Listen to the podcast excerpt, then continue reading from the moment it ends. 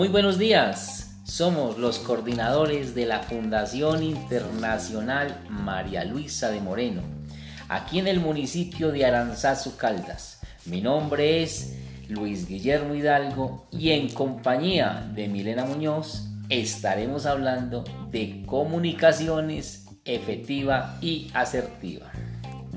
Comunicación efectiva. Técnicas de expresión para una comunicación efectiva. ¿Alguna vez has pensado de qué manera te relacionas con las otras personas?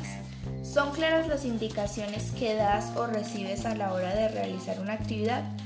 ¿O es claro tu mensaje para la persona que te va a escuchar?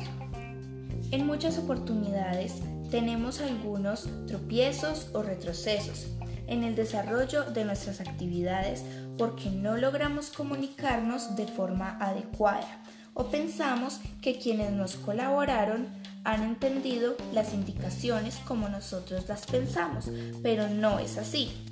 Es por esto que debemos tratar siempre que la comunicación fluya sin dificultad y pueda ser comprendida con claridad.